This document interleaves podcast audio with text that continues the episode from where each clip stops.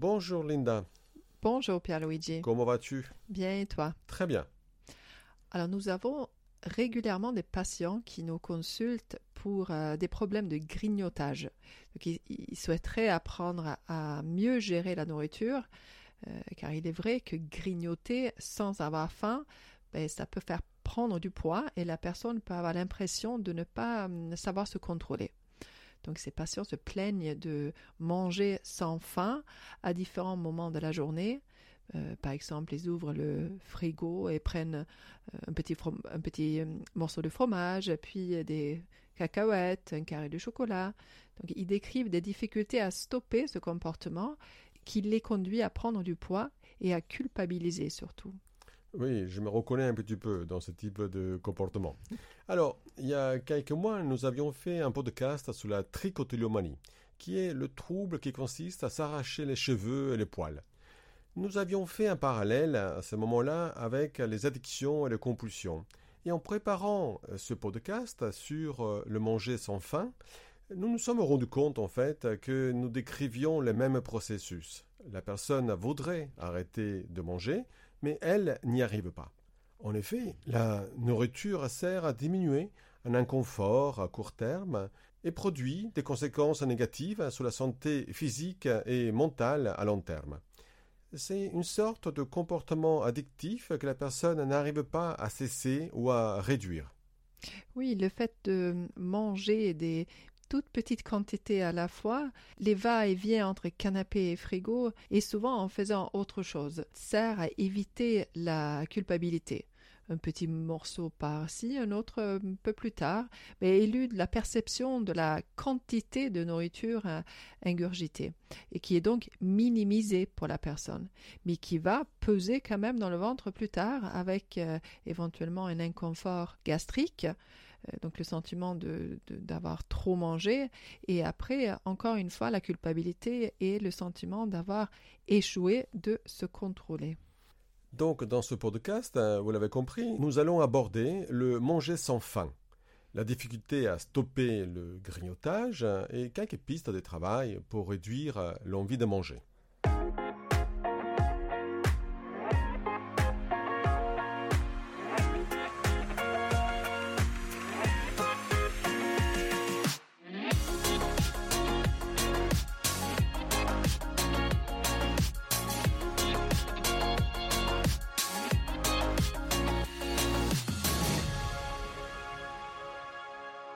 Dans le monde, les prévalences du surpoids et de l'obésité augmentent de manière inquiétante. On estime qu'entre 1980 et 2013, cette prévalence a augmenté de 27,5% chez les adultes et jusqu'à 47,1% chez les enfants. L'apport calorique, au-delà des besoins physiologiques, c'est-à-dire manger en absence de faim, est un facteur majeur déterminant du surpoids. Plusieurs études ont rapporté l'association significative entre manger sans faim et l'adiposité chez les enfants. Dans cette catégorie de comportements alimentaires problématiques, comme c'est souvent le cas pour euh, le grignotage, nous pouvons également y classer des comportements beaucoup plus pathologiques, comme la suralimentation compulsive, l'hyperphagie boulimique ou la perte de contrôle de l'alimentation. Donc ces comportements décrivent des modes d'alimentation pathologiques que nous retrouvons avec une grande fréquence dans le sous-type d'hyperphagie boulimique de l'anorexie mentale, dans la boulimie euh, nerveuse et dans l'hyperphagie boulimique et certaines formes d'obésité. Tu as raison, Linda. Et manger sans faim ou la suralimentation compulsive ne sont pas des diagnostics, mais plutôt des termes génériques qui font référence à une consommation alimentaire excessive qui s'accompagne d'une perte de contrôle perçu sur la quantité ingérée. C'est-à-dire que la personne a l'impression qu'elle n'a pas le contrôle sur son comportement. La perte de contrôle perçue quand la personne mange sans faim ou grignote peut ne pas se faire dans un temps court, comme dans le cas de l'hyperphagie boulimique, où la personne mange dans un, un, temps très court énormément de nourriture. Puisque, comme nous l'avions dit dans l'introduction, on grignote des petites quantités fréquemment sur une longue période de temps entre les repas. On dit manger sans faim, mais on peut également manger sans faim tout en croyant avoir faim. Il y a une série d'études où les chercheurs ont démontré que les gens ne sont pas toujours conscients euh, de ces décisions quotidiennes qu'ils prennent au sujet de, de, la nourriture ou même des facteurs qui influencent ces décisions. Et dans ce cas, la plupart des prises euh, alimentaires ne sont pas motivées en fait par la faim ou les besoins nutritionnels, mais plutôt par euh, l'activation de l'envie. Donc cette envie, elle peut être activée par des signaux externes, n'est-ce pas? Et donc, donc on pourrait imaginer euh, notamment la famille ou les amis. Euh, quand je suis avec euh, ma famille, ben, j'ai envie de, manger, ou les amis, partager une pâtisserie ou un verre avec, avec eux. Après, il y a évidemment des emballages qui peuvent être des, signaux externes comme ça, ou même des assiettes ou des étiquettes de certains produits. Évidemment, les odeurs aussi qui peuvent comme ça euh, activer une, une, envie de consommer un certain type de, de nourriture. Je pense même à la, la proximité des placards et des tiroirs quand on ah oui quand tu entres chez toi dans la cuisine et que tu vois le, le, frigo évidemment ça peut être aussi un signal qui, euh, qui active cette envie de, de manger quelque chose de grignoter quelque chose oui tu as raison alors ce qui rend l'alimentation euh, irréfléchie, celle euh, automatique, euh, dangereuse pour la santé des consommateurs, c'est que les personnes pensent qu'ils mangent à cause de la faim, alors qu'elles sont influencées par ces signaux externes que tu as évoqués, ou bien des signaux internes, comme l'anxiété et les émotions. Ces personnes ne tiennent plus compte des indices internes de faim et satiété et ne savent plus les détecter puisqu'elles les confondent avec les émotions. Oui, Pierre-Luigi, et ces déclencheurs de l'envie de manger sans faim semblent être un problème central dans la hum, suralimentation. En effet, ils augmentent la réactivité des signaux alimentaires, euh, c'est-à-dire qu'ils déclenchent des réponses psychologiques et physiologiques anticipées. Par exemple, l'envie de manger et la production salivaire.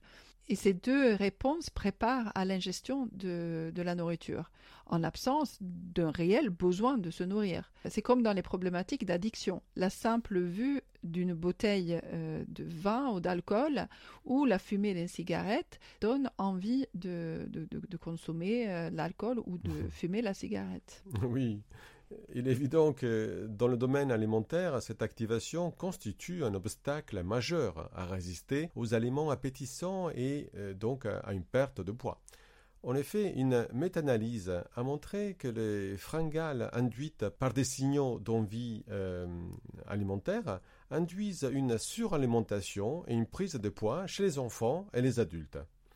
En thérapie, on aide les patients à prendre conscience du rôle activateur de ces facteurs environnementaux, afin qu'ils fassent des choix plus sains et plus cohérents. Euh, le patient se rend compte alors qu'il ne mange pas à cause de la faim, mais plutôt à cause de l'envie et d'autres émotions. Oui, parce que la suralimentation compulsive, elle s'accompagne aussi souvent de culpabilité, donc la personne, elle regrette d'avoir euh, mangé quelque chose. Et souvent, elle ressent également de, l'inconfort hein, gastrique hein, après avoir trop mangé. Donc le ventre, il est ressenti comme trop plein. Et après, il y a cette crainte de, prendre du poids euh, et de grossir. Et certaines personnes vont jusqu'à employer des comportements compensatoires malsains tels que provoquer euh, des, vomissements ou euh, abuser de laxatifs. Il y a donc un problème de contrôle du comportement associé à l'envie de manger. Le terme de suralimentation compulsive indique que la personne n'arrive pas à contrôler son comportement. Comme dans le TOC, donc dans le trouble obsessionnel compulsif, où la personne utilise des comportements pour réduire l'anxiété, dans l'alimentation compulsive, la personne est obsédée par la nourriture, par l'envie de manger même si elle n'en a pas besoin. Elle mange donc pour réduire l'inconfort, cette tension qui est conditionnée. Et euh, Pierre-Luigi, la suralimentation compulsive peut ressembler à un TOC. En effet, elle peut être décrite comme je mange de manière répétée et fréquente pour réduire une souffrance, Donc la souffrance est une tension qui est donnée par euh, le désir de manger, l'envie de manger, et je mange malgré les conséquences néfastes que ce comportement a sur moi à moyen terme. Et les conséquences à long terme peuvent être graves, des graves conséquences sur la santé, donc des problèmes médicaux, euh, comme notamment l'obésité et le diabète, une morbidité psychiatrique, on peut être en détresse émotionnelle et avoir euh, une maladie affective, et aussi une altération fonctionnelle importante. Par exemple, euh, on peut perdre la mobilité si on souffre d'obésité. Mm. comment expliquer la suralimentation? Euh, parler de l'utilisation de la nourriture pour ses effets à court terme euh, soulageants, malgré des conséquences négatives, euh, fait également penser aux conduites addictives.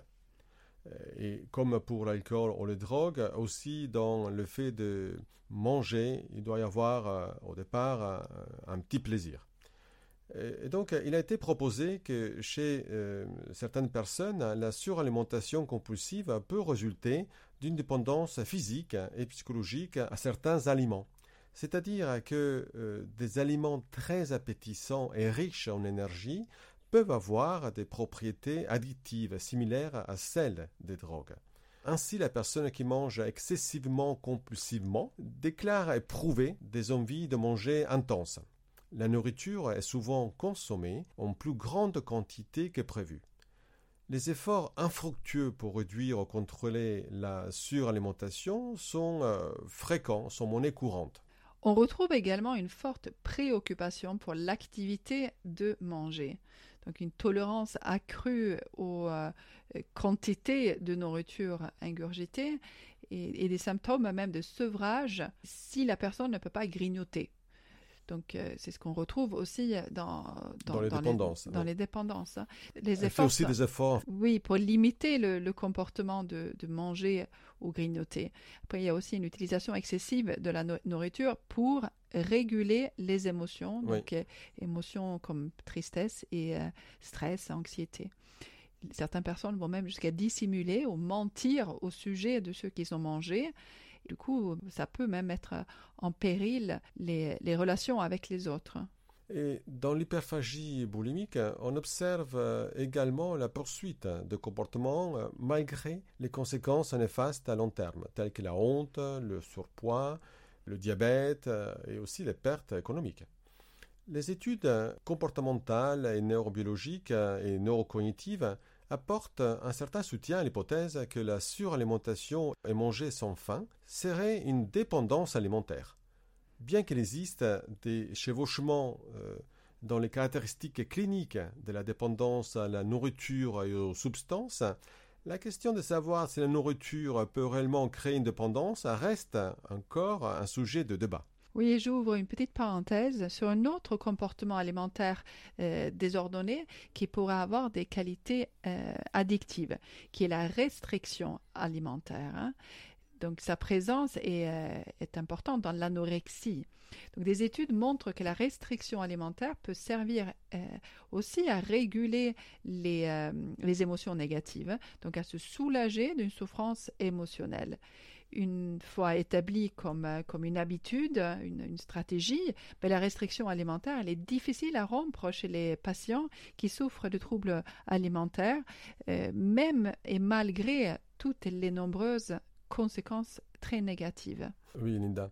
Alors, revenons à la suralimentation et l'addiction. Les études montrent qu'il y a des chevauchements des régions cérébrales impliquées dans la réponse aux signaux alimentaires et des drogues. Par exemple, dans les zones impliquées dans le traitement de la récompense, notamment le striatum, euh, l'amygdala et l'insula intérieure. On trouve des points communs avec euh, les drogues pour l'implication des systèmes dopaminergiques en relation avec la susceptibilité à l'obésité induite par l'alimentation. De plus, la suralimentation compulsive et la toxicomanie sont associées à un dysfonctionnement du circuit de récompense. En effet, on observe une hyperréactivité du système de récompense lors de l'exposition à des goûts riches en calories et cette hyperréactivité a été associée à un comportement de suralimentation compulsive que nous retrouvons chez les personnes en surpoids et obèses. Et son fonctionnement, donc, il est similaire à ce qui a été rapporté en réponse à la présence d'indices liés à la drogue dans le trouble de, l'usage de, substances. Oui, et ces résultats sont également euh, cohérents avec euh, la proposition selon laquelle une exposition répétée à des substances potentiellement addictives rend les circuits de récompense hypersensibles aux stimuli et aux signaux associés. Des similitudes neurocognitives existent également entre les personnes qui sont des mangeurs excessifs compulsifs et les toxicomanes. Les deux groupes semblent avoir des déficits dans la gratification euh, différée. C'est-à-dire, c'est un aspect du contrôle des impulsions qui est défini comme la valeur des renforçateurs a tendance à diminuer en fonction du délai de leur délivrance. Plus la gratification est retardée, moins elle est importante pour le sujet qui décide donc de se gratifier tout de suite. Précisons le concept de gratification différée. Il y a le test du, euh, fameux test du marshmallow, euh, qui est une étude euh, sur la gratification différée. Elle a été conduite en 1972 par des psychologues à l'université de Stanford. En fait, il y avait marshmallow. Donc, marshmallow, c'est une guimauve qui a été offert à un groupe d'enfants. Donc, à chaque enfant, on a offert un marshmallow. Et si l'enfant résistait à l'envie de manger la guimauve ou le marshmallow immédiatement, mais il allait obtenir euh, par la suite deux autres en guise de récompense. Et les scientifiques ont analysé la durée pendant laquelle chaque enfant résistait à cette euh, tentation. De manger tout de suite au lieu d'attendre. Voilà, et ceux qui résistaient, ben, réussissaient le test. Et les études ont donc montré que la partie du cerveau qu'on appelle euh, hippocampe est plus active chez les sujets qui choisissent la récompense différée. Ok, donc l'hippocampe est impliqué dans la mémoire qui permettrait d'envisager des événements à long terme, donc une gratification, mais à long terme. Très bien, Linda. Alors, les expériences euh, qui actuellement utilisent euh, ce test de gratification différée euh, proposent généralement aux patients de faire plusieurs choix binaires entre des récompenses plus petites disponibles plus tôt et des récompenses plus importantes disponibles plus tard. C'est-à-dire, est-ce que la personne préfère manger peu tout de suite, ou bien est-ce qu'elle arrive à attendre un certain temps et alors là, elle pourra manger davantage? Une préférence plus forte pour les récompenses plus petites et plus tôt dénote un plus faible degré à tolérer une gratification différée, c'est-à-dire on tolère moins le fait d'attendre que d'être récompensé plus tard. Et c'est probablement le reflet d'une plus grande impulsivité et une moindre maîtrise de soi. Oui, et on, sait que les personnes atteintes de boulimie ou d'hyperphagie ou euh, d'obésité euh, tout comme celles qui sont atteintes d'addiction, ben, présentent une capacité plus faible à différer la gratification que euh, des témoins euh, quand on fait des, études. Et donc dans le domaine de la toxicomanie, ben, la capacité de gratification différée a également été utilisée pour évaluer la gravité de la maladie et les résultats d'un traitement. Et en ce qui concerne les comportements alimentaires problématiques, une propension accrue à agir pour répondre à des désirs et envies immédiats induit un apport énergétique plus important, une probabilité plus élevée de frénésie alimentaire et une réponse au traitement plus faible chez les personnes qui sont en surpoids ou obèses. Cette tendance à agir pour répondre à des désirs et envies immédiats induit également une augmentation des troubles de l'alimentation chez les gros buveurs et un poids plus élevé dans la population générale. Il y a une étude pilote qui a montré que l'envie réactionnelle aux signaux et aux stimuli alimentaires était considérablement réduite chez les personnes anciennement obèses qui réussissaient un régime, à perdre du poids, par rapport aux personnes toujours obèses qui échouaient leur régime. Ces résultats suggèrent que réussir à s'abstenir de consommer des aliments riches en calories est lié à une diminution de l'envie réactionnelle signaux alimentaires. donc ce qui pourrait faciliter la résistance aux aliments tentants et donc améliorer la perte de poids et euh, la prévention euh, des rechutes. Alors, c'est quoi une envie alimentaire euh, réactionnelle? Comme nous l'avons dit tout à l'heure, cela ne dépend pas de la faim, du besoin de se nourrir, mais c'est plutôt réactionnel à la présence de certains indices qui activent en fait l'envie de manger et qui donnent de l'appétit. Par exemple, l'odeur d'un plat, la couleur du fruit, l'heure à laquelle habituellement on, mange, l'endroit où on est, par exemple, entrer dans une boulangerie peut activer l'envie euh, de manger. Ce sont des indices ou des signaux qui indiquent qu'on va manger et leur présence active des pensées et des envies dans ce sens. C'est une sorte d'amorçage de l'expérience de plaisir et de soulagement. Et cette réactivité des signaux alimentaires euh, peut être acquise par euh, conditionnement classique, hein, en associant la prise alimentaire à des signaux prédictifs. Hein. Donc la prise alimentaire, c'est le stimulus inconditionnel qu'on va associer au, euh, stimulus conditionnel, donc qui est le signal euh, prédictif. Par exemple, l'odeur et la vue de la nourriture sont des euh, stimuli conditionnés capables d'induire une réactivité, donc une réaction, donc l'envie de manger et les modifications physiologiques qui accompagnent cette envie, donc la salivation par exemple. Et après, les résultats et, les résultats d'études euh, sur les humains, mais en laboratoire, hein, confirment que les associations entre manger des aliments et les stimuli euh, neutres sont facilement apprises. Par exemple, euh, prenons le cas de l'alcool.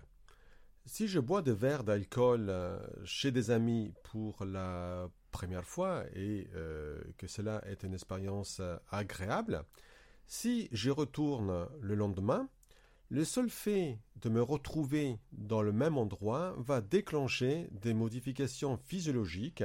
J'ai par exemple plus de salive dans la bouche, euh, puisque le contexte que je retrouve réactive le souvenir de l'expérience agréable d'alcoolisation que j'ai eue la veille. Je ne vais pas me rendre compte hein, que j'ai plus de salive dans la bouche. Mon cerveau pense que je vais probablement boire de nouveau, par le simple fait de me retrouver au même endroit. Donc l'endroit est devenu un stimulus prédictif. Cette association entre boire et l'endroit ne reste pas stable. Elle va s'affaiblir euh, si euh, je retourne dans cet endroit sans forcément me réalcooliser à, à nouveau. Mais on peut réduire l'envie de manger grâce à la technique de l'exposition. Parce que si les associations stimuli neutres et stimuli alimentaires sont acquises dans la vie quotidienne par le conditionnement classique, donc par association, mais on devrait pouvoir induire une extinction de cette réactivité. Et ça, ça permettrait donc de réduire le grignotage, la, suralimentation. Et des études ont examiné l'efficacité des expositions aux signaux alimentaires pour arriver à l'extinction donc de la réactivité de, de ceux-ci, afin de réduire le comportement de manger. Et pendant l'exposition euh, à ces signaux, les participants sont exposés à, par exemple, la vue de leur aliment préféré, et alors que le comportement alimentaire n'est pas autorisé. donc, cela permet à la motivation ou l'envie conditionnée de manger ben, de diminuer avec les répétitions donc, et avec le temps. Oui, j'utilise cette technique d'exposer les patients aux aliments qui euh, habituellement leur donnent envie de grignoter.